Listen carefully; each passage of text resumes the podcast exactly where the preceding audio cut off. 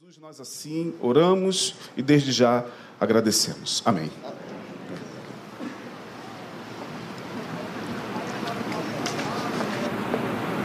Som. Ó, tá perfeito. Graça e paz, irmãos. Ih, foi fraquinho, né? Graça e paz a todos. Ah, agora sim, agora foi legal. Cara, cara, isso é um problema sério. Eu não consegui me adaptar com óculos multifocal, até porque para longe eu enxergo bem, para perto é um terror, né? Aí trago aqui no tablet, amplia a letra, dá um passo para trás e vê que o negócio não tá legal, né? Algum tempo atrás eu dava um passinho para trás, dava para ver bem. Agora as coisas ficam assim meio embaçadas. Não sei, deve ser problema do tablet, só pode ser. Esse negócio aqui não é muito nítido, né? Não fica legal. Irmãos, é, que prazer estar com vocês aqui novamente, né? É, estive alguns dias de férias aí, curtindo aí com, a, com os filhos, com a esposa, e foi muito legal. E, mas o ano começou, né? Embora para alguns só comece depois do carnaval. Dia 1 de março, terça-feira. Mas sempre quando eu comento com alguém sobre o carnaval, não, o carnaval começa no dia 24. Mas dia 24 é sexta, o feriado é só na terça, dia 1 né? Mas já começa ali. Não sei nem como é que vai ser esse ano. Espero que o mal não se propague por ali, né? Não por causa do carnaval em si, mas por causa dos ajuntamentos, né? Mas bateu no meu coração compartilhar com vocês um assunto, creio ser muito pertinente para o momento que nós estamos vivendo, né? E o tema que escolhi foi querendo ser feliz nesse mundo cemitério. Aí depois eu fiquei pensando, gente, de onde foi que eu tirei esse negócio? Né? Uh, pode ser que eu tenha lido alguma coisa algum dia em algum lugar. Pode ser que simplesmente brotou, né? Deus é seu. Mas quando você vai falar um negócio desse, que é bem estranho, né? Querendo ser feliz nesse mundo cemitério, você tem que mostrar que o mundo é um cemitério, né? E mostrar também que é impossível ser feliz no cemitério. Quem quer feliz em cemitério? Mas também é impossível não ser feliz no mundo no qual nós habitamos. Né? Então a ideia é, através da palavra, tentar né, é, compartilhar com vocês aqui algumas coisas que Deus colocou no meu coração, para que possamos caminhar com mais firmeza ainda nesse ano de 2022. Né? Ontem, reunidos com uma parte do, do grupo do Reviver, e gente, uma, uma coisa que nós comentamos foi: vivemos dois anos de massacre psíquico, relacional, sobre todas as formas. E eu, eu gostaria muito que 2022 não fosse assim. Que fosse um ano de uma virada, né? Mas aí tu chega aqui, o pastor Isaías já compartilhar o que está acontecendo no mundo, né? Estamos aí na, na iminência, né? De uma nova guerra e, e do jeito que as coisas estão, fica muito complicado. Mas vamos lá. Para a gente desenvolver esse, uh, esse tema aqui, se você tiver com a sua Bíblia aí, abra aí em 1 João capítulo 5, versículo 19. Eu ainda ando com a Bíblia de papel, mas jogo tudo no, no, no arquivo digital também. E vamos ver o que esse texto diz. 1 João 5, 19. Gosto da forma como ele começa e gosto também do alerta que ele nos traz. E esse texto diz assim: Sabemos que somos de Deus e que o mundo inteiro jaz no maligno. Você pode repetir aí? Dá para ler?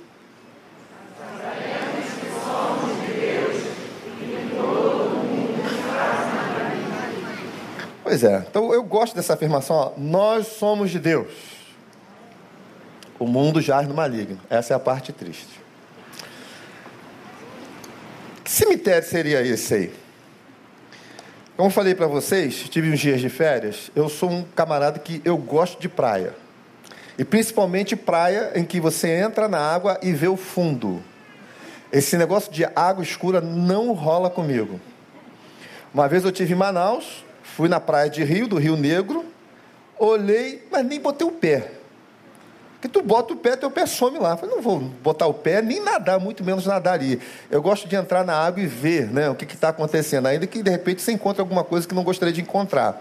A minha esposa é mestre de entrar na praia e achar água viva. Ela tem uma vocação para isso, né? Tu tá lá nadando, tu não vê uma água viva. Ela entra na praia, a água viva aparece, né? É impressionante. As minhas filhas também, quando entram, vão lá, estão sempre achando alguma coisa. Então, é, quando João está falando sobre esse mundo aqui, João não está se referindo à questão geográfica. Porque é, o nosso mundo, na questão geográfica, é uma coisa assim extraordinária. Foi Deus que criou. A gente vai a determinados lugares aí, principalmente nas praias, né? E você olha, gente, que, que, que paraíso. Quando tu chega numa praia bonita, tu não, tu, não, tu não faz essa afirmação, que paraíso, que, que coisa agradável, né? Tem um bocado de meme aí, né, que o pessoal coloca aí, já vi alguns de Arraial do Cabo. Quando eu chego a Arraial do Cabo, aí começa a gritar, aquela coisa toda, e o pessoal festejando, porque realmente é, é, a palavra de João aqui não tem nada a ver com a questão geográfica. Nós moramos numa cidade que é denominada cidade maravilhosa. E é denominada cidade maravilhosa por causa da sua geografia. E realmente é fantástica. Quem já foi ali no Pão de Açúcar, né? E olha para o continente, você vê lá o, o Corcovado, você olha para para a sua direita, e deixa eu ver se eu não vou errar aqui na geografia, né? Para a direita é Copacabana, não? É Copacabana? Não, né? Não, Copacabana está à esquerda, né? Aí tu vê ali a parte do, do aterro, Botafogo, Flamengo, vai. É, é, uma visão fantástica. Se você vai lá no Corcovado, é outra visão. Então, andar no Rio de Janeiro é, é, um espetáculo. Você passa ali na prainha, passa em Grumari, que, que, que, que lugar, assim, lugares maravilhosos. Saiu da cidade do Rio de Janeiro, vai para Angra, vai lá para a região dos lagos. A, a, é, é um privilégio que nós temos aqui. Então, essa questão aqui não tem a ver, né?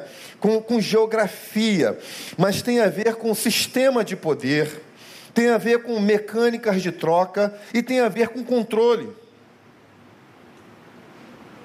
O que João está nos alertando aqui é que existe um agente nesse mundo que trabalha realmente com sistema de poder e para atrair a humanidade na sua insaciabilidade carnal, ele se utiliza de mecânicas de troca para ter o controle.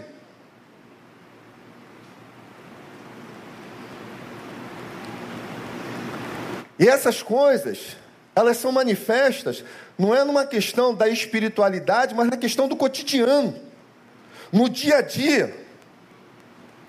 Isso se manifesta em política, isso se manifesta em economia, isso se manifesta em propaganda, isso se manifesta em processos de indução da mente, isso se manifesta né, é, nesse, nesse, nesse sistema que nós estamos vivendo e coabitando, que envolve valores e desvalores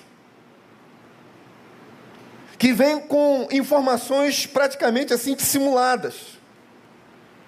Até mesmo falando de honra, de reputação, falando de sucesso, falando de estética, falando de cultura, falando de religião, falando de moral, de justiça, de leis, de imagens, de propriedade, de obrigação para as convenções né, estabelecidas, direito pessoal, comércio, moda, fama, dever, ou ainda, como qualquer outra forma de se ter e praticar poder sobre os outros.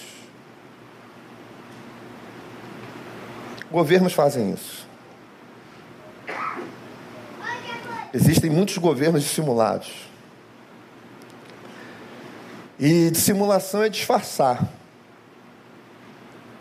Disfarçar a verdadeira intenção, disfarçar o verdadeiro propósito. Dissimular é fingir. O dissimulador é astuto. O dissimulador é hipócrita.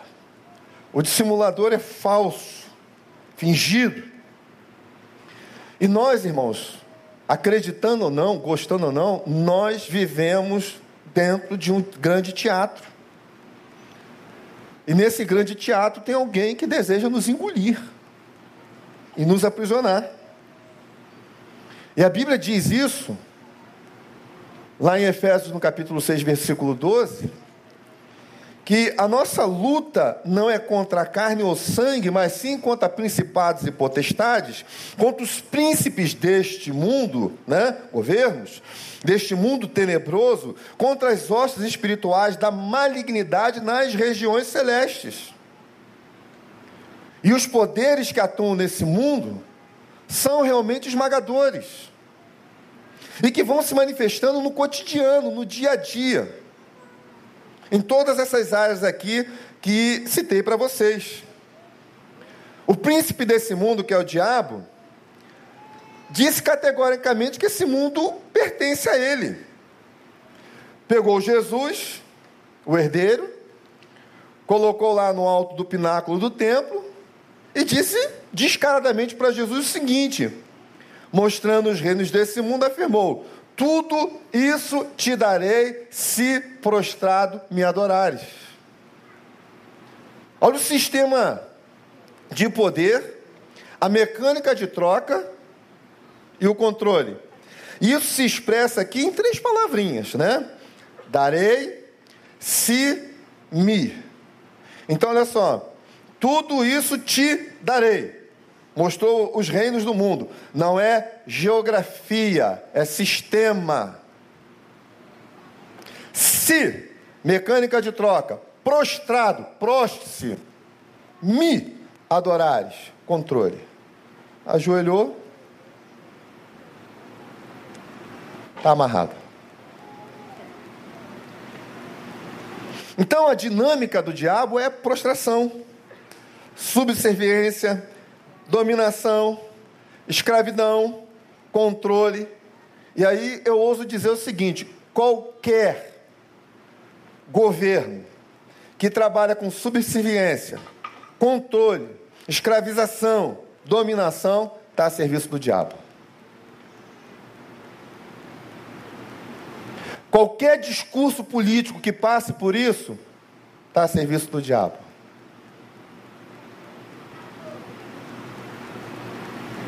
Então, o mundo o qual nós habitamos é realmente um sistema de poder cheio de mecânicas de trocas e de controle da sociedade. E o diabo apela para onde? Apela para a insaciabilidade da carne. Como é que Jesus estava naquela condição lá? Com fome, fraco, ele está aproveitando daquela fraqueza, querendo se aproveitar daquela fraqueza. Pô, cara, não precisa passar por isso. É só você se prostrar e me adorar. E eu te dou tudo.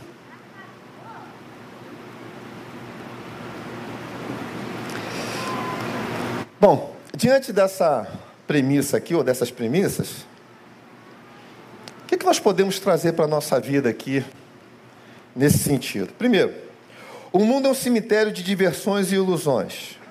Como disse lá João, né? O mundo jaz no maligno. E a ideia aqui de jazer é a ideia de estar deitado. Né? Quem é que não gosta de sombra e água fresca?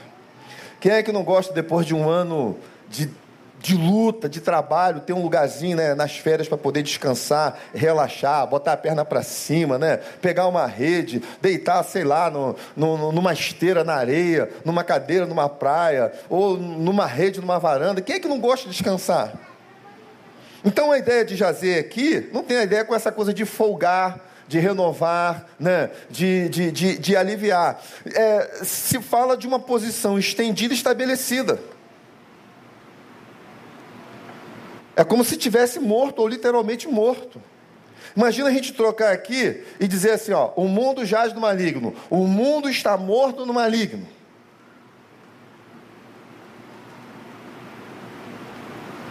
Essa é a ideia.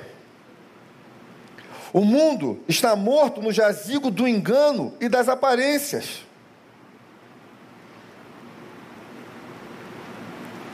Irmãos, aquilo que está morto nunca poderá satisfazer.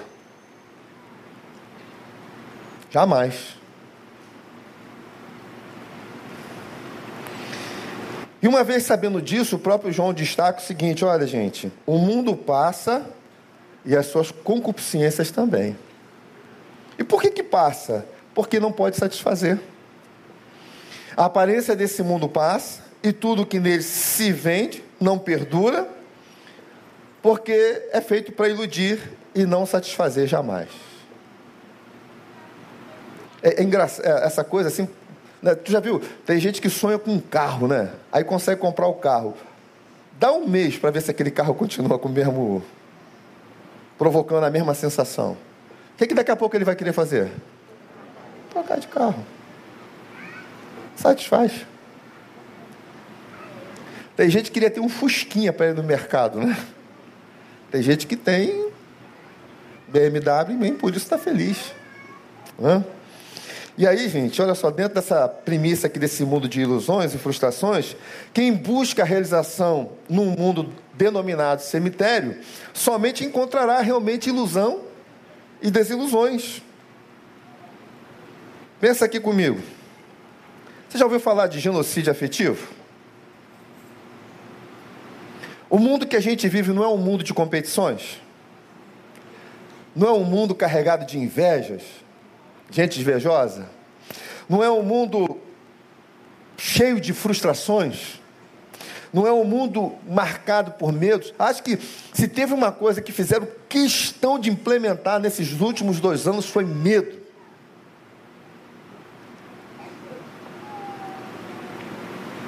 Você tem que viver com medo. E as fobias vão brotando. A angústia vai crescendo. A saúde mental das pessoas está totalmente prejudicada. Gente com surto de supremacia, domínio, aquele espírito de comparação, idolatria, carência, descontentamentos, e gente buscando qualquer coisa para não ficar para trás. O mundo que a gente vive e aí, a questão do genocídio afetivo é a questão de que as pessoas não conseguem se relacionar de forma sadia. Sempre tem um, um quê, sempre tem um problema, sempre tem uma crise, sempre tem um, uma dificuldade. Se a Bíblia fala que comunhão é importante, e é ali na comunhão que o Senhor tem ordenado a bênção, o diabo trabalha exatamente para que as relações não produzam essa comunhão, pelo contrário, criem inimizades. E quando essa inimizade surge, seja lá por que motivo for, começa a brotar essa coisa do genocídio afetivo, ou seja, o indivíduo começa a matar o outro dentro de si mesmo. E depois, se ele tiver oportunidade, ele literalmente mata o outro. Ele mata aqui dentro. Você já deve ter escutado alguém dizer assim: Você para mim está morto. Tem gente que não diz, mas vive como se fosse. Foi isso que Caim fez com Abel. Por inveja de Abel, matou Abel aqui dentro e depois literalmente o matou. Eu acho que quase todos os crimes relacionados ao homicídio, feminicídio e todos os sídios, ele começa exatamente com esse genocídio afetivo. Você mata o indivíduo aqui dentro primeiro, depois literalmente você o mata. Na primeira oportunidade que você tiver.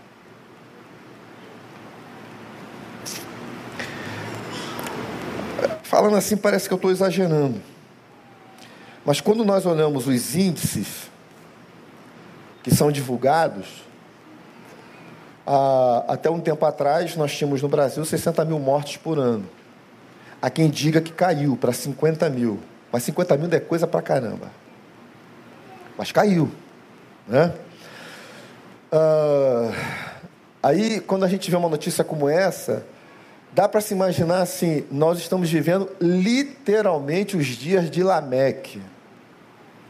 Lameque é um personagem que é citado no livro de Gênesis, no capítulo 4. Primeiro bígamo da história da humanidade.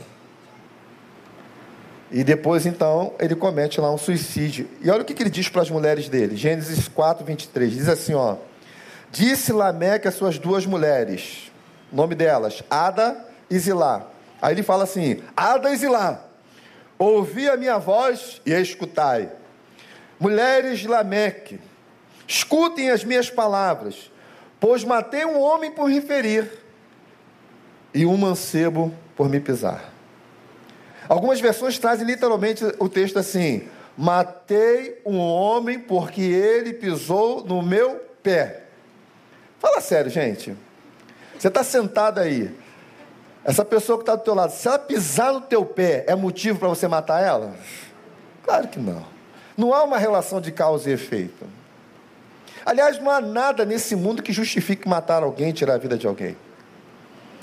Então não há uma relação. Por que, que tu matou o cara? Não, porque ele pisou no meu pé. A gente vive numa sociedade hoje que se o cara não gostar da tua cara, ele te dá um tiro na cara. Porque se não tira na cara dele, não, não gostei da forma como ele me olhou. Tem mulheres que são agredidas pelos machões porque ele não gosta da maneira como ela falou ou do jeito que ela olhou para ele e enfia a mão nela. Não há relação de causa e efeito. E esse genocídio afetivo vai produzindo essas coisas. A gente mata o indivíduo aqui dentro e depois mata ele literalmente. Quando a gente parte para o campo da saúde mental, ah, na década de 90, se projetava para 2020, eu, eu, eu, lembro quando eu li isso, falei, cara, tá longe pra caramba, né? Pô, década de 90, se projetava para 2020 que a depressão seria a doença mais incapacitante da face da Terra. E quem viu isso lá, percebeu, realmente acertou na mosca. Ainda com pandemia piorou mais ainda, acelerou um monte de coisa. E o curioso, né? A pandemia começou quando? Finalzinho de 2019 na Europa e para a gente aqui começou em março de 2020. Acertaram na mosca. A gente que trabalha com gente, tem um monte de gente que faz isso aí né? no, no, no, no consultório, né? nos gabinetes pastorais, a gente vai lidando com pessoas assim, a cabeça tá, tá horrível. É transtorno de ansiedade, é depressão, é bipolaridade, é tanta coisa. Gente sem paz, gente estressada. Aí começa o ano, eu fiz até um vídeo, eu geralmente eu não sou muito chegado a publicações, eu sou eu, é coisa minha mesmo. Mas eu estava numa praia muito bonita, e no dia anterior para ir a esse lugar, eu vi uma notícia no jornal, aliás, duas, de um camarada que estava separado da mulher, não aceitava de jeito nenhum. Isso foi lá do outro lado da ponte. Ele então conseguiu se encontrar com a mulher, deu dois tiros nela e, não satisfeito, esmagou a cabeça dela roubou um carro de um vizinho, foi para a ponte Rio Niterói, chegou no vão central, o que, que ele fez? Pulou. É, nesse vídeo, eu botei até no meu Instagram lá, eu estava numa uma pedra assim, a praia aqui, o mar ali, eu com o maior cuidado para não cair, senão daqui a pouco vão fazer um vídeo meu. Ou então eu tendo que dizer, ih, caí da pedra, que vergonha. E eu, eu falei, cara, que contradição. Eu estou gravando um vídeo aqui falando de desgraça num lugar tão bonito como esse. E outra coisa, o ano nem começou, já começa assim, com essas notícias ruins. É, é esse mundo que a gente vive. Gente se matando, continua se matando. Parece que é, é aquela história, né? 31 de dezembro. O que, que mudou do dia 31 para o dia 1 de janeiro? Nada. O que pode ter mudado na cabeça de alguns é uma nova disposição. Ano novo, vida nova, que nem sempre acontece. O ano às vezes pode ser novo, mas a vida continua velha. Ok, que a vida continue velha, mas que pelo menos a nossa posição, o nosso posicionamento seja novo. A nossa atitude seja nova. Para que esse ano novo se manifeste na nossa vida realmente como uma, uma oportunidade de mudança e crescimento. Mas as doenças estão aí. O sentimento de quem quer se matar é um sentimento de ambivalência, né? Porque A pessoa quer viver, mas ela não suporta a dor a qual habita. E uma vez não encontrando uma solução, uma saída, ela, a única maneira de eu me livrar disso é morrendo.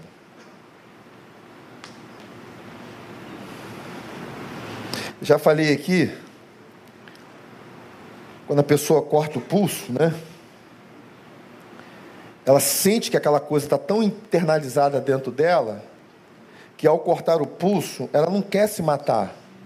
Ela está dizendo assim: que escorra de mim, que saia isso de mim.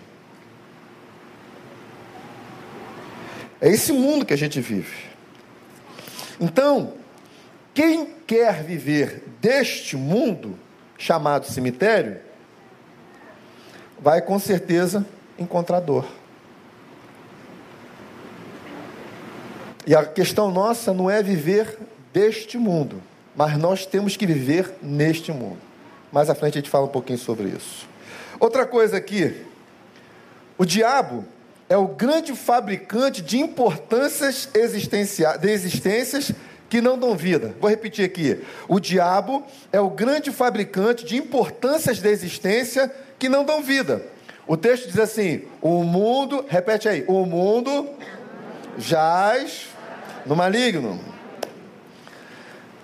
Importâncias, o que, que seria isso aí? Importâncias são coisas que nós vemos como essenciais. O que, que é importante numa relação conjugal? Parceria, afeto, atenção, admiração, diálogo, né? É, incentivo e tantas outras coisas mais. Amor, respeito, confiança são importâncias. O que, é importante é, dentro de, uma, de um ambiente de trabalho? Cumprir o que está sendo preconizado, tratar bem as pessoas com as quais você lida lá, são importâncias.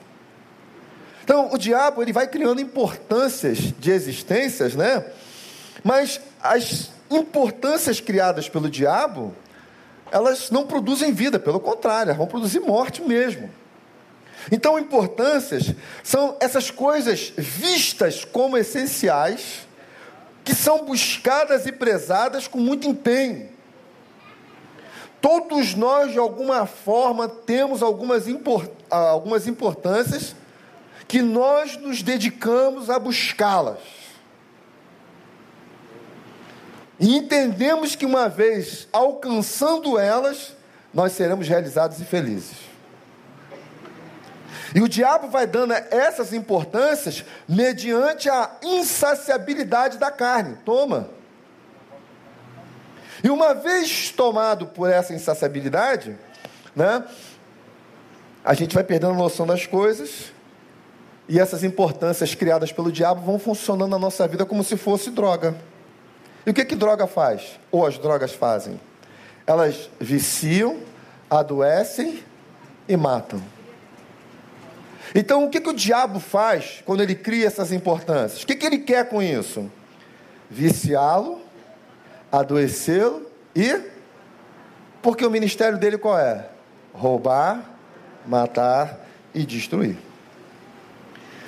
Ah, eu estava notando, reparando, como tem série, seriado, série, né? Não é seriado, não.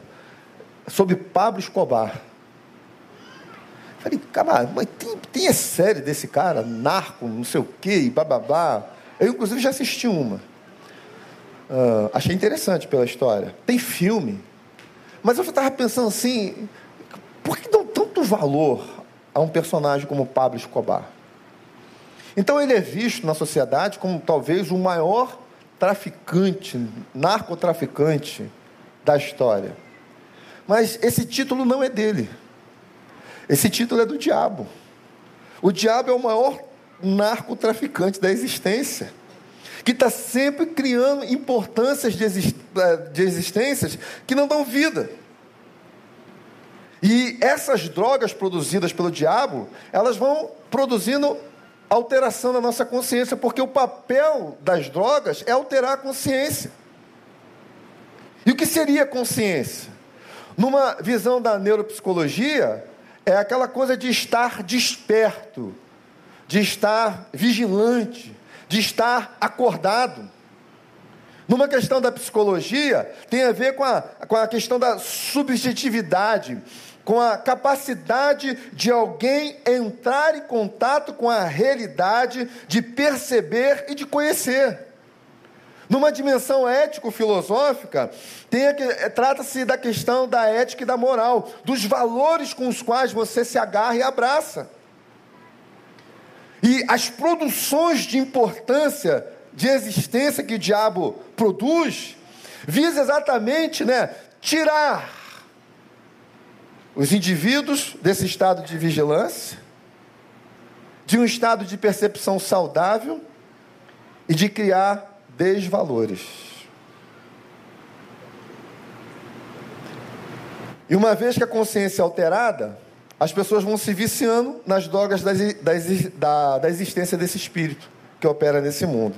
Então veja só: uma vez viciados, perde a capacidade de estar vigilantes em relação àquilo que está acontecendo. E olha o que, que Jesus diz para a gente. Mateus 24, 42. Vigiai, porque não sabeis em que dia vem o nosso Senhor. Mateus 26, 41. Vigiai e orai para que não entreis em tentação, porque a carne é fraca, ainda que o espírito esteja pronto. Importâncias de existências produzidas pelo diabo que viciam, adoecem e matam, tiram de nós essa capacidade de vigilância. Também tira a capacidade de ver a realidade de como o mundo é. Tem gente que olha para esse mundo e vê esse mundo como se fosse uma grande Disneylândia. E aí João diz assim, 1 João 2, 15 16: não ameis o mundo, nem o que no mundo há. Se alguém ama o mundo, o amor do Pai não está nele. Porque tudo que há no mundo, a concupiscência da carne, a concupiscência dos olhos e a soberba da vida, não é do Pai, mas é do mundo.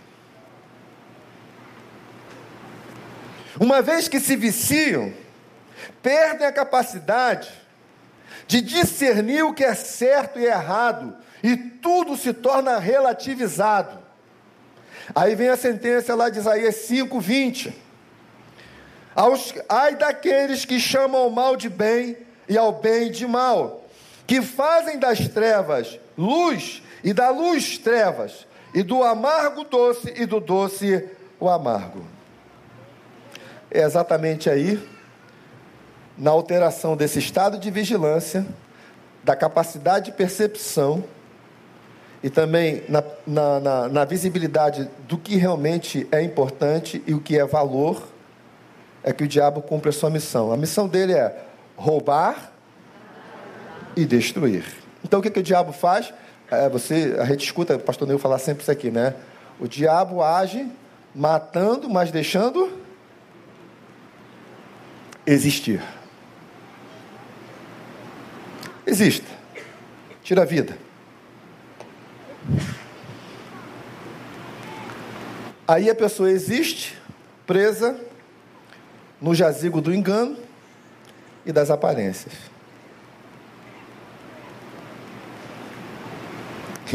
Eu, quando estava preparando isso aqui, eu lembrei de Matrix. Está na moda, né? Voltou. Matrix Resurrection, né? Não vi ainda. Eu sou fã. Nil, se você tomar a pílula azul, acho que azul ele permanece no estado que está, não é isso? É? A vermelha, o mundo se abrirá, não, seus olhos se abrirão.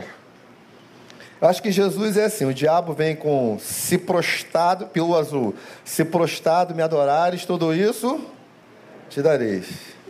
Aí Jesus vem com João 8. Se a minha palavra permanecer em vós, verdadeiramente sereis meus discípulos e conhecereis a verdade.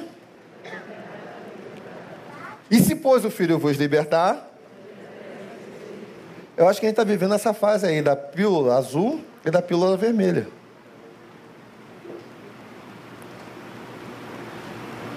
Eu queria ter visto o quarto filme, até porque fala de ressurreição. Né? E tem algumas coisas bem interessantes lá. Então, gente, o que é ser mundano? Ser mundano é ser guiado pelo espírito desse mundo. Ser mundano é ser guiado pelas importâncias de existências que o diabo cria. Ser mundano é cultuar ídolos. Aliás, nunca se viu tanta idolatria, e não é idolatria de imagens, não. Isso passa por diversos lugares. É na política, é com político, é time de futebol. Eu, eu lido com algumas pessoas das quais eu gosto profundamente, mas o, os caras não conseguem falar outra coisa a não ser de futebol. Não do futebol em si, mas de um determinado time de futebol. E não é o Bangu. Cara, não tem outro assunto. E se o time dele perde, ele quase morre. Importâncias de existência. Nenhum problema torcer para time de futebol. Eu torço pelo Vasco, tá? Você já viu que os pastores inteligentes dessa igreja torcem pelo Vasco?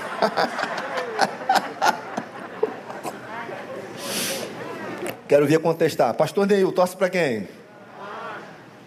Ah, inteligente. Se estiver ouvindo. Pastor Vinícius torce para quem? Pastor Isaías. Mas é inteligente pra caramba. Claro que é brincadeira, gente. É brincadeira isso, né? Agora, olha só. Todos nós somos possuídos por esse espírito também.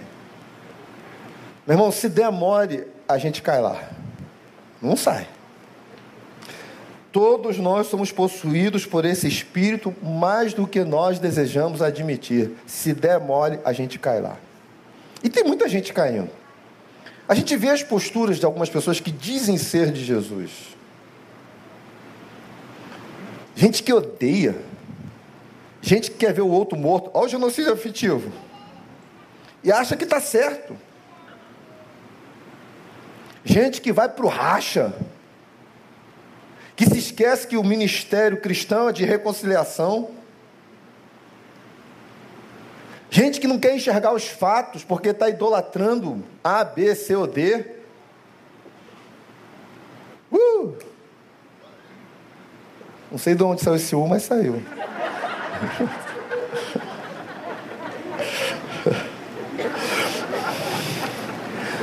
Sabe o que parece às vezes? Parece que a existência fica sem graça, sem que a pessoa se entregue a tal espírito e suas buscas de felicidade. E o que é buscar felicidade para ela? Buscar felicidade para ela é obtenção e ostentação.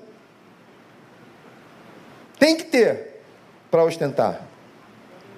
Ou então ostenta, mesmo sem ter. Aí vem o meme, né? é, nome, no, né, nome no SPC. Ah. Gente, para muita gente, felicidade é exibir aquilo que se tem, mesmo não tendo, parecer que tem. E quando a gente vive uma vida dessa forma, sabe o que acontece? Nós estamos com vivendo num estado alterado de consciência. Estamos drogados, viciados nas importâncias de existências que o diabo colocou na mesa. Tudo isso te darei se prostrado me adorares. Mas aí você vai dizer assim: eu nunca, jamais me prostrei para o diabo. Tem gente que já se prostrou e nem sabe. A consciência está alterada perdeu sensibilidade. A palavra já não atua mais. A palavra do outro também não serve. Você já viu como é difícil trabalhar com drogado? Não consegue ver. E não quer ver. Estado alterado de consciência. Como escapar então desse vício mortal? Como viver no mundo, perdão, como viver no mundo cemitério cheio de diversões e ilusões? Primeiro, não se torne um alienado. Diz o texto lá de João 17, 14, 15: Deles a tua palavra, e o mundo os odiou, pois eles não são do mundo, como eu também não sou. Não digo, não rogo que os tires do mundo, mas que os protejas do maligno. Olha só a oração de Jesus. Está prestes a partir, e então ele vai lá na oração sacerdotal, preocupado com seus discípulos e os futuros discípulos que viriam, como nós, né?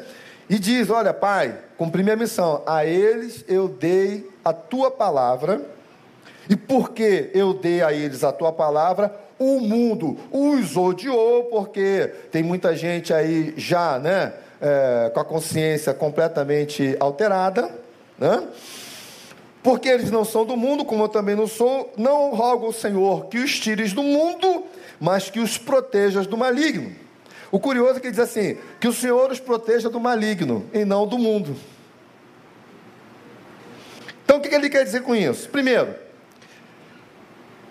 nós não somos desse mundo, mas lá, aqui estamos. Jesus diz assim: vivam neste mundo, mas não vivam deste mundo. Porque uma coisa é viver neste mundo, outra coisa é viver do sistema de poder deste mundo. E ele deixa muito claro: sem mim nada podeis fazer. Então nós precisamos viver nesse mundo. Nós temos uma missão neste mundo, mas não dependemos dele. Nós dependemos de Jesus. Há uma vida em não existência que atravessa esse mundo sem que dependa de seus mecanismos, sem ser manipulado e controlado por ele. A igreja é conhecida como aqueles do caminho. Jesus se apresenta como o caminho. Né? Ah, ah, os hebreus têm na sua nomenclatura né? aquele que está a, andar, aquele que está a caminhar. Então nós estamos aqui como peregrinos e forasteiros, conforme Pedro diz, estamos de passagem, estamos neste mundo, mas não somos deste mundo. Está dando para acompanhar?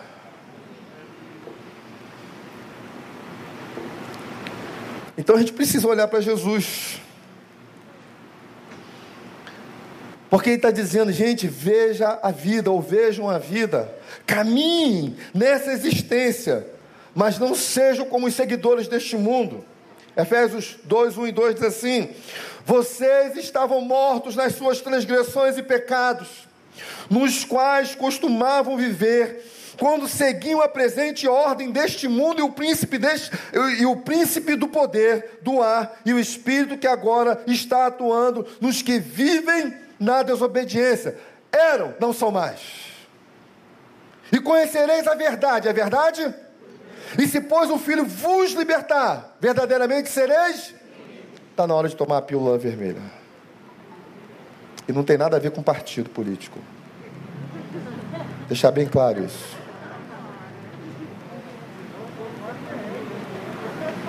Jesus é aguarde-os do maligno.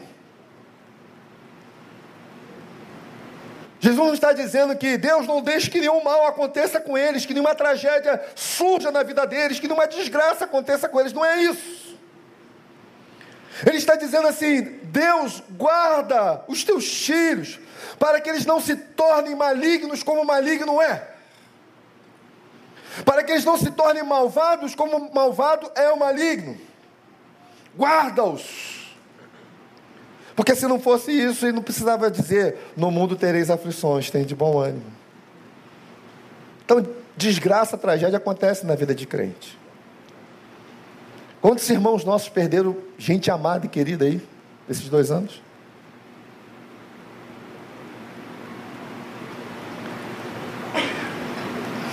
Quando a gente lê lá em Romanos, diz que nós vamos sendo transformados, né? Que todas as coisas contribuem para o bem daqueles que amam e buscam a Deus. A gente pensa que isso tem a ver muito com material, mas não tem que material. O texto diz lá que contribui para o bem daqueles que amam e buscam a Deus, para que a cada dia nós nos tornemos parecidos com Jesus. Cada acontecimento que Deus permite na nossa vida é para que a gente se pareça cada vez mais com Jesus. Se você ora por fé, Deus, eu quero ter mais fé. É claro, basta ler a Bíblia. Mas o que, que vai acontecer contigo? Você vai passar por situações que vão permitir com que você exercite isso e cresça. Ah, eu quero mais sabedoria. Você vai passar por situações que vai exigir de você sabedoria para você crescer. Ser parecido com Jesus. Guarde-os da influência do malvado. Guarde-os da maldade para que não se tornem igualmente malvados. Gente, olha para o mundo de hoje. Com que esse mundo se parece? Com Deus? Com Jesus? Ou está mais a cara do maligno?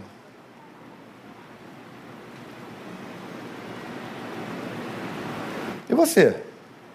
Se parece com quem? Eu tenho uma filha que o pessoal diz que é minha cara. Eu tenho uma outra que estão enganando a minha mulher, que dizem que é a cara dela. Mas parece mesmo. Nós nos tornaremos parecidos com aqueles com os quais nós escolhermos andar. O nosso Pai é o Deus eterno. E é com Ele que nós temos que parecer.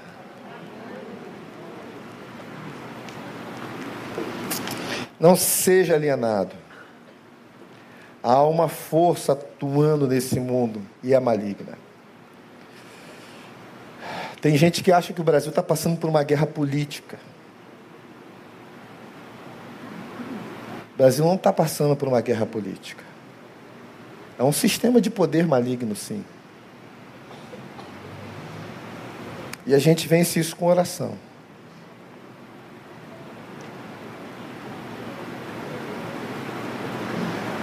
Profeta, acho que foi Eliseu que estava com seu moço, e ele ficava contando uns segredos para o rei a respeito do que iria acontecer, os planos lá do rei da Síria.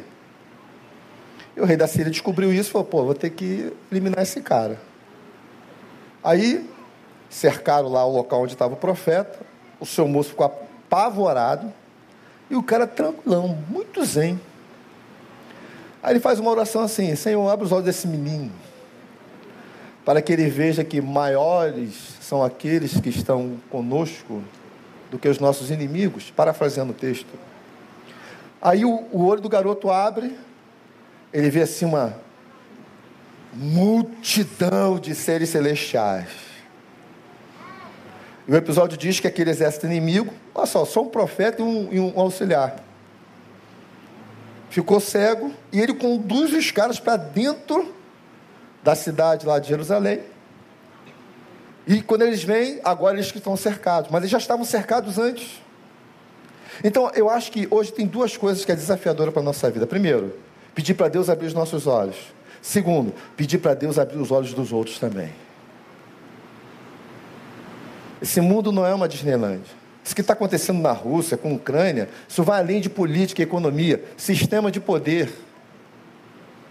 E se a gente ler a Bíblia, eu estou aqui falando uma porçãozinha dela, você vai entender que é isso mesmo.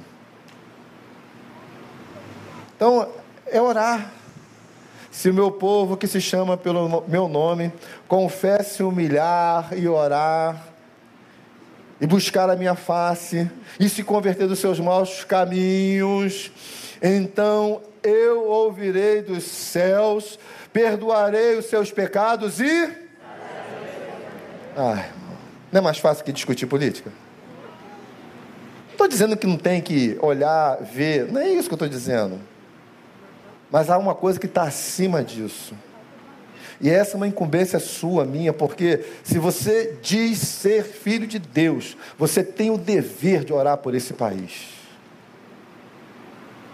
Você tem o dever de orar por esse Estado. Você tem o dever de orar por essa nação. Você tem o dever de fazer como Neemias fez. Não estava lá no rolo, mas disse: Deus perdoa os nossos pecados. Estou no meio desse povo todo, estou igualzinho a eles. E Deus começa uma obra de reconstrução. Amém, irmãos? Amém. Consegue entender isso? Ou será que a consciência está alterada? Por causa das importâncias de existência que o diabo tem jogado na tua vida.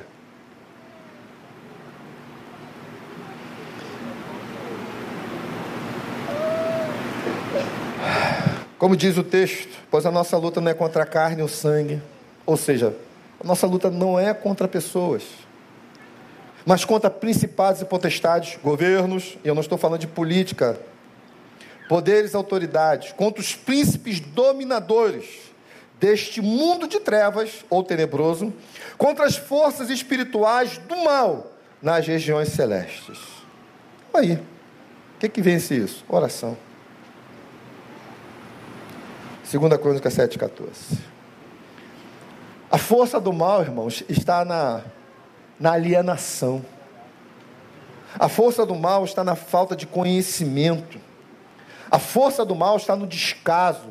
É como Edmundo Burke disse, ao olhar para a África e ver as atrocidades que lá aconteciam, e ele diz assim: olha, o crescimento do mal é proporcional à omissão do bem.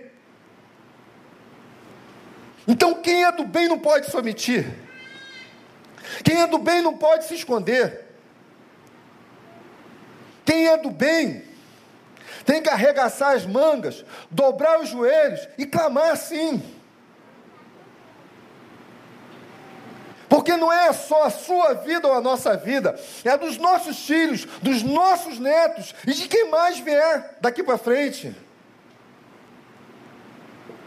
E nós não podemos nos comportar de como se nada estivesse acontecendo, porque está.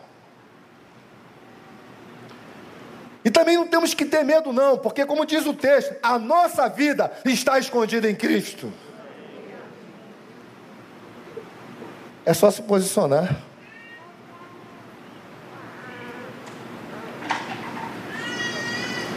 A Bíblia nos ensina que nós somos incentivados, desafiados a resistir contra essa força.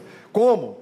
Finalmente, irmãos, fortalecei-vos no Senhor e na força do seu poder. Revestivos de toda a armadura de Deus para poder permanecer firmes contra as ciladas do diabo. Portanto, tomai toda a armadura de Deus para que possais resistir no dia mal, e havendo feito tudo, vocês permanecerem firmes. Há um dia mal, há um tempo mal, e o diabo vai fazer, mas não significa que irá prevalecer em nome de Jesus. Permaneçam firmes, mas toma posse da armadura. Fortaleçam-se no Senhor Fortaleçam-se na força do seu poder, se revistam dessa armadura. E, aí, que, que, armadura é essa? Essa armadura que eu vou até ler para você aqui. Pulando aqui o 10, 11, ó, é, o, o 13 que acabei de ler, a armadura. Estais, pois, firmes, tendo cingidos os vossos lombos com a verdade, vestida a couraça da justiça, e calçados os pés com a preparação do evangelho da paz tomando sobretudo o escudo da fé, com o qual vocês poderão apagar todos, não é meia dúzia, todos os dados inflamados do maligno. Tomai também o capacete da salvação e a espada do Espírito, que é a palavra de Deus, com toda a oração e súplica, orando em todo tempo no Espírito, e para o mesmo fim vigiando com toda, vigiando com toda, vigiando, vigiando, vigiando com toda perseverança e súplica por todos os santos.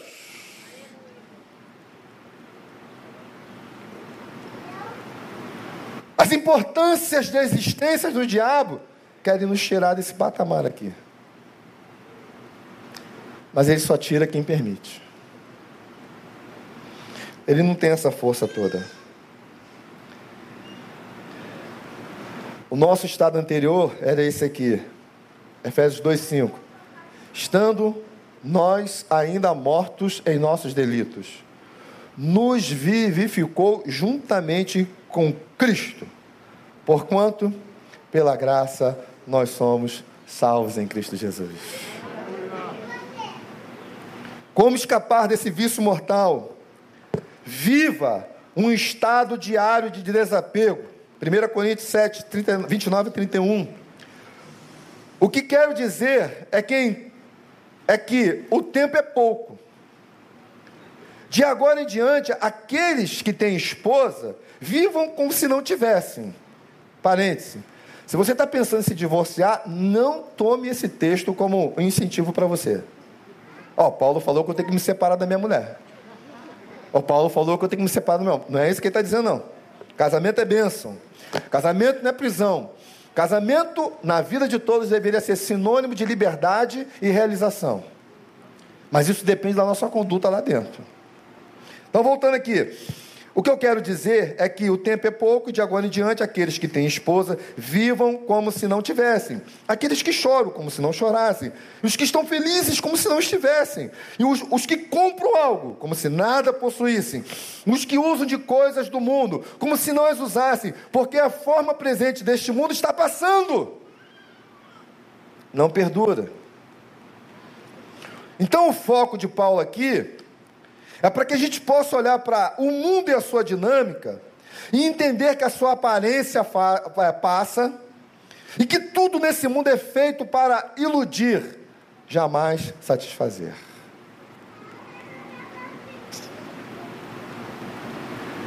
E é na ilusão que as pessoas ficam presas.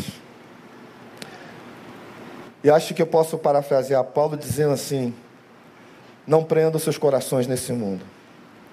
Não sejam insanos, porque tudo passa e o que brilha hoje não vai brilhar mais amanhã. E passa rapidamente. Salmo 99, 10 diz assim: Acabam-se os nossos anos como um suspiro, passa rapidamente e nós voamos. Eu tinha, eu lembro quando eu tinha 12 anos que eu via os garotos de 17, 19, tudo com liberdade de sair de casa. Eu não podia, né? Porque, cara, mãe, naquele tempo que ia deixar um filho de 12 anos sozinho assim, né, para sair, né? E os caras pegavam as minas, né? Aí tu, moleque, com 12 anos, o que, que tu quer fazer? A referência. Quer pegar as minas também, né? Aí, pô, quando tiver 17 anos, 18, eu vou pegar todo mundo. Como se fosse simples assim, né? Hum. Com 17 já estava amarrado na Daisy. então, se havia algum mundo, foi antes dos 17. Depois dos 17 era uma coisa só. Eu já estou com 57. Passa rápido e nós voamos.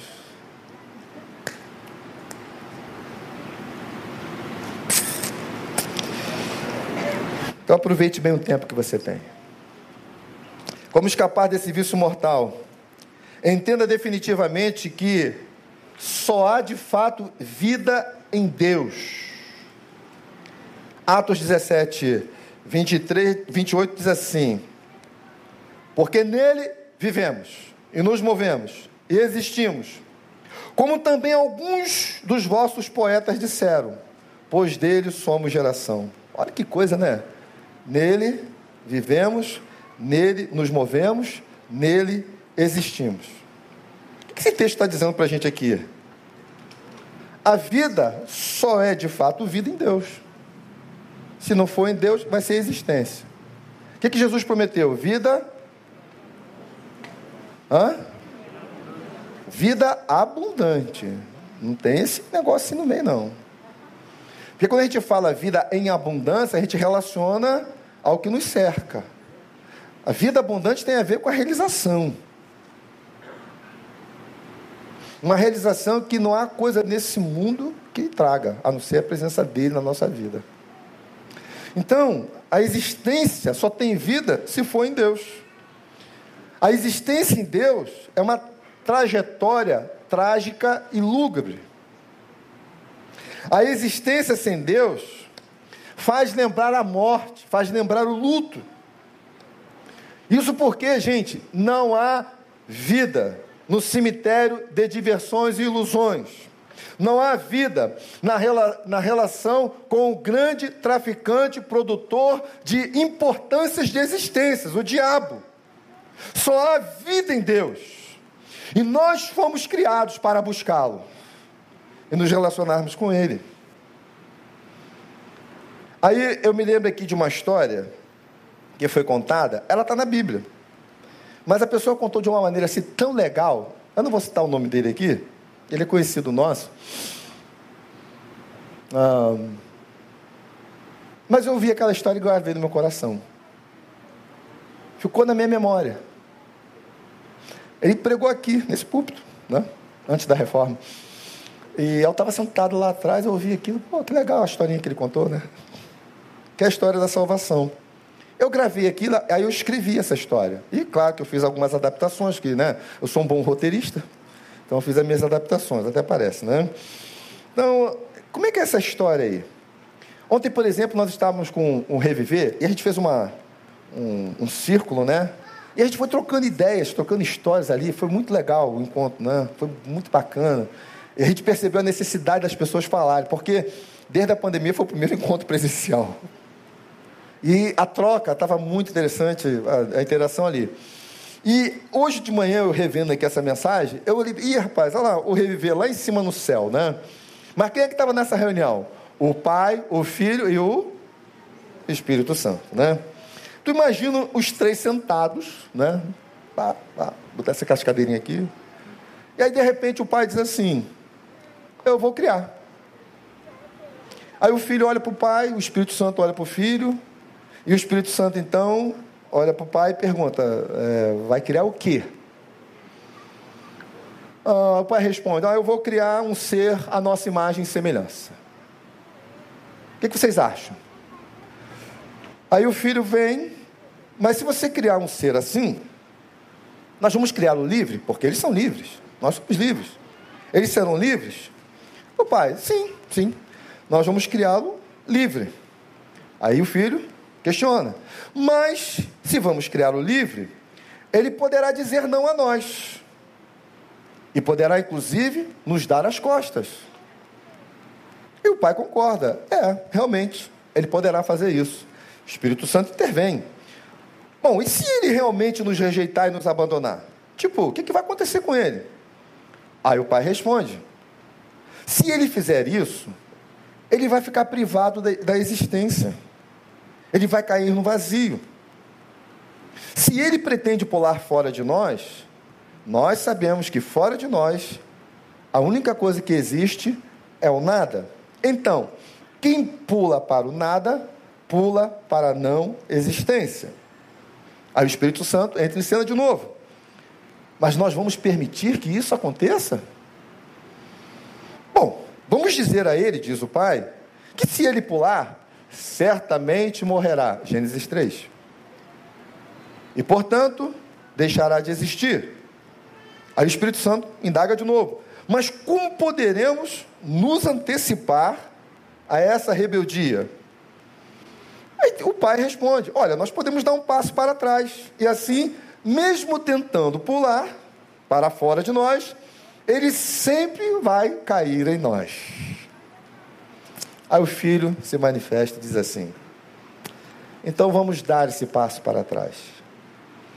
Eu estou disposto a me sacrificar por eles.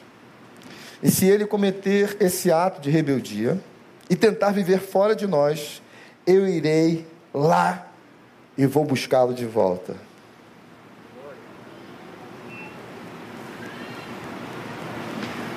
É por isso que a Bíblia diz que a cruz é conhecida antes da fundação do mundo. A cruz foi o passo que Jesus deu para trás para que nenhum ser humano morresse eternamente. Jesus dá um passo para trás só para que nós tenhamos a oportunidade de cairmos dentro dele. E uma vez caindo nele, a gente tem a vida e vida eterna. Amém? Aí o que eu preciso fazer? Eu preciso dar um passo para frente. Ele já deu um passo para trás. E por que ele deu um passo para trás? Porque eles estão muito à frente. Então, se eles não recuassem, seria impossível para nós estarmos com Ele. Então ele dá um passinho para trás, filho, dá um passinho para frente. E depois que você der esse passinho para frente, continue dando passos para frente. Então,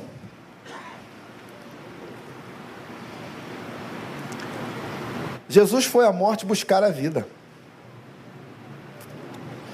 Tem um texto lá em Pedro que diz que Jesus foi lá, naquele momento entre morrer e ressuscitar, foi lá no inferno, ó, Está comigo a chave, fera. Não pense que você é dono do negócio, não. Eu sou dono do negócio. É um texto bem interessante esse, inclusive. Aí ele volta e ressuscita. Né? Então, o que a gente pode resumir com isso? Fora de Deus, a única coisa que existe é o nada. E quem pula para fora de Deus, ou seja, pula para o nada, pula para a não existência. E quem assim procede, morre. De todas as formas. Aí, por que morrer se pode viver?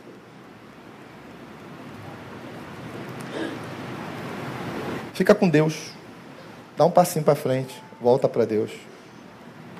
Cara, não importa o que você fez até agora. O que importa é como teu coração decidirá a partir de agora.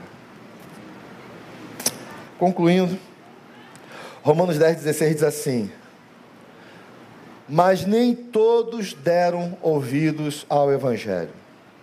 Pois Isaías diz: Senhor, quem deu crédito à nossa mensagem? Quem é que acredita numa palavra como essa? A Bíblia diz: quem tem ouvidos, o que o Espírito diz à igreja. O cara começa uma mensagem dizendo que o mundo é cemitério. Eu acho que deu para mostrar a vocês que de fato é. Porque não tem nada a ver com geografia. Tem a ver com sistema de poder, mecânicas de troca e controle. Tem a ver com produções de importâncias de existência que não produzem vida, só morte. Tem a ver com aquilo que João diz: o mundo jaz no maligno, o mundo está morto lá, está descansando lá. Tem a ver, inclusive, com a nossa ex-condição, porque uma vez em Cristo estávamos mortos, mas fomos vivificados com Ele. Então, quem é que daria crédito a essa pregação? Será que seria aquele grupo de pessoa infeliz ou os infelizes que se tornaram sábios? Ou os sábios que não se entregaram às suas uh, infelicidades? Ou seria os idosos que aproveitam o tempo para refletir?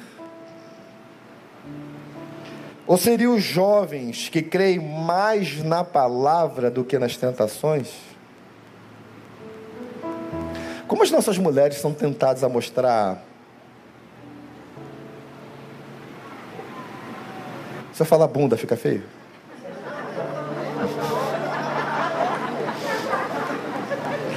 Não, não vou falar isso não. As nádegas.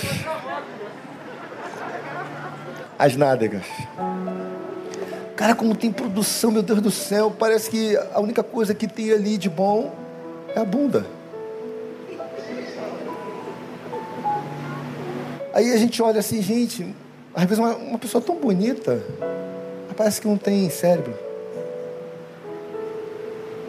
Buscando atenção, buscando ser valorizada.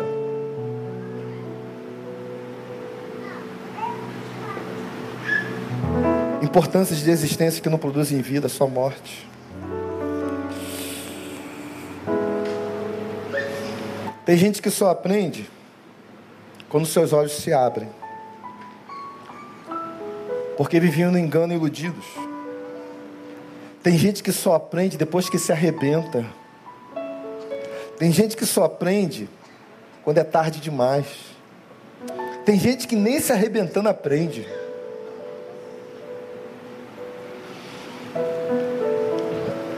Tem gente que só vai ver a verdade quando estiver no inferno. Que é o inferno? Há um lago de fogo e enxofre, onde você vai sofrer por toda a eternidade. A gente não tem nem ideia do que é eternidade. É difícil até de raciocinar o que é um trilhão. O que é eterno? Ali haverá choro e ranger de dentes. Inferno mais do que um lugar. Tem a ver com quem vai estar lá. Lembrem do ladrão na cruz. Senhor, lembra-te de mim quando estiveres no teu reino. Jesus falou que para ele? Hoje mesmo. Aonde?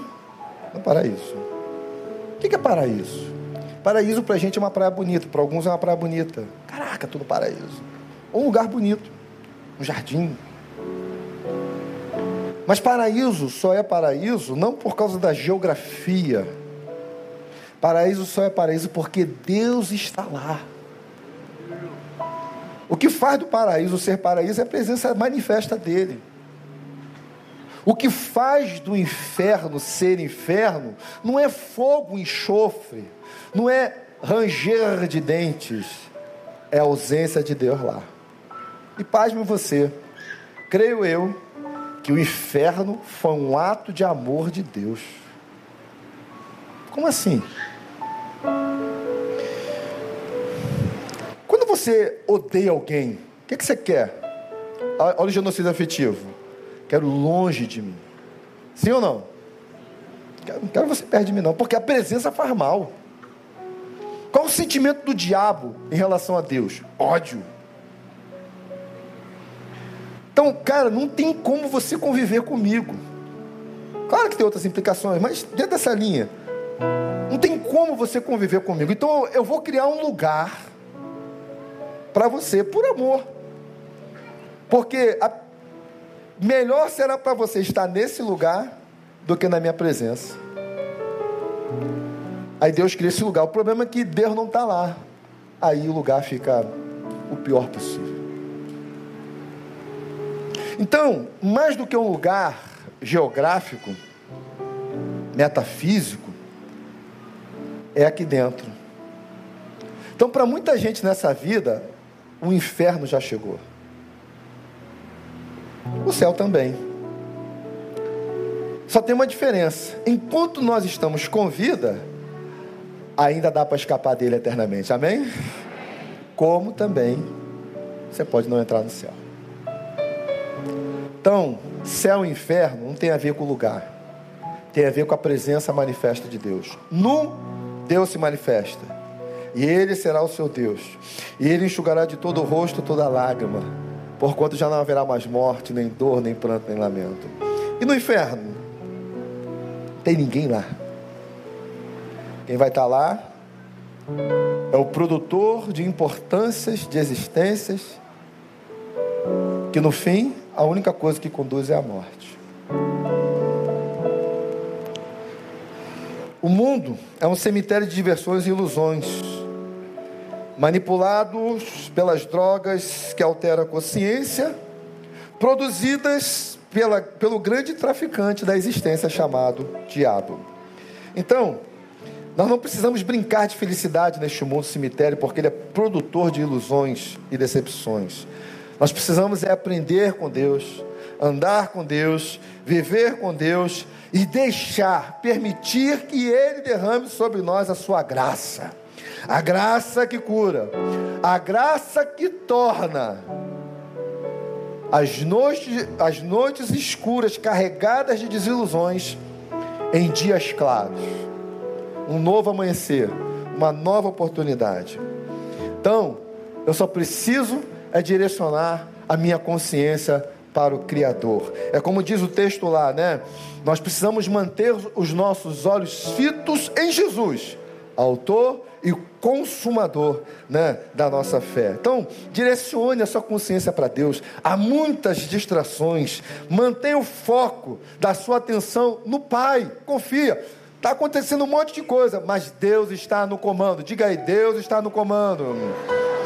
O texto de, de, do Salmo diz: Do Senhor é a terra, o mundo e todos aqueles que nele habitam. A única coisa que o diabo fez foi usurpar algo que não é dele, mas que foi permitido a ele. Mas é só o sistema. E ele vai nos seus mecanismos de troca. Tudo isso te darei se prostrado me adorares. E depois, a única coisa que o diabo faz é utilizar o sistema de poder através das mecânicas de troca para ter o controle total. Jesus diz assim: Eu vim para que tenham vida e tenham abundância. E se eu libertá-los, vocês serão livres. É só escolher o caminho. É só escolher o caminho. Que Deus nos abençoe. Amém.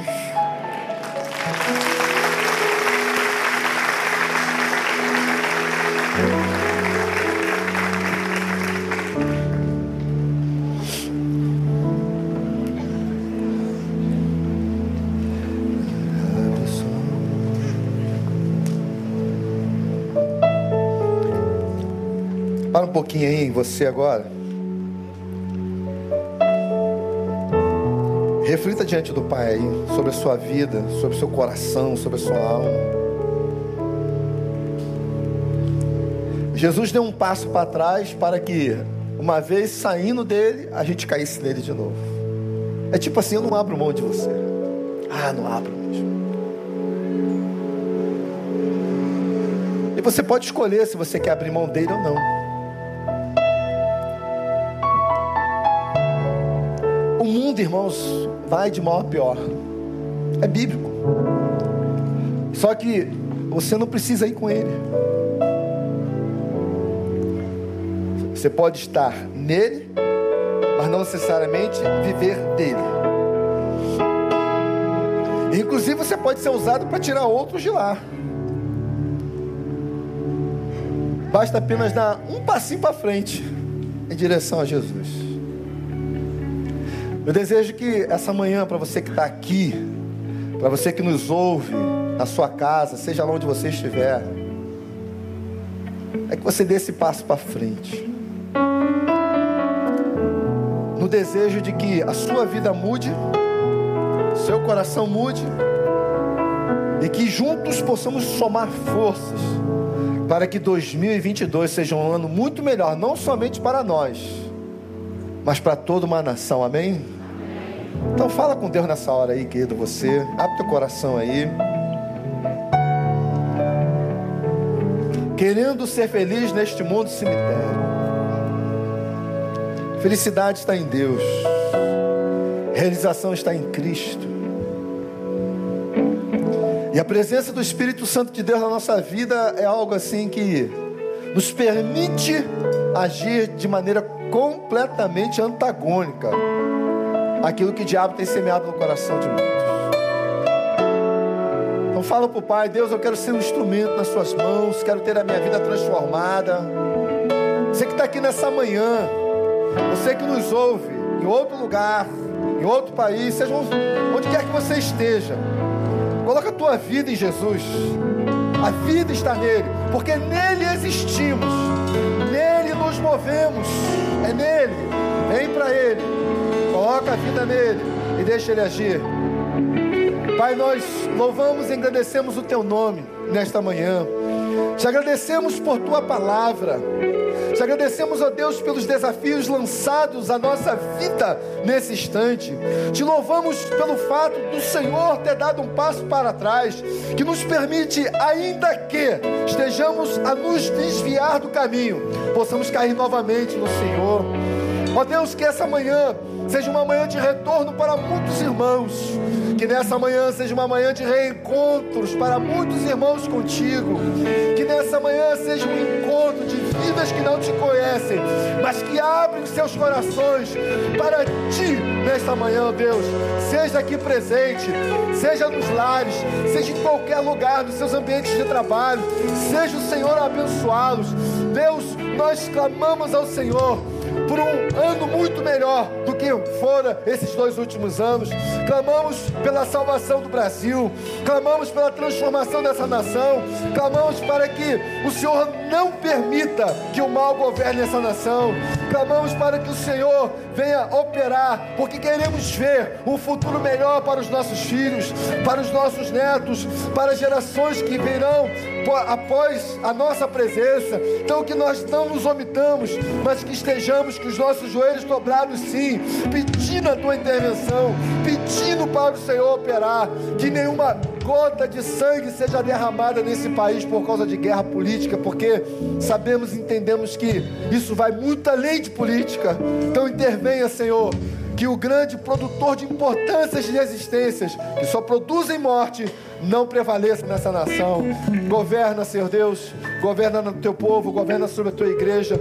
Seja o teu nome glorificado, seja o teu nome exaltado e derrama vida, bênção, paz e luz sobre todos. Em Cristo Jesus nós oramos. Amém, amém e amém.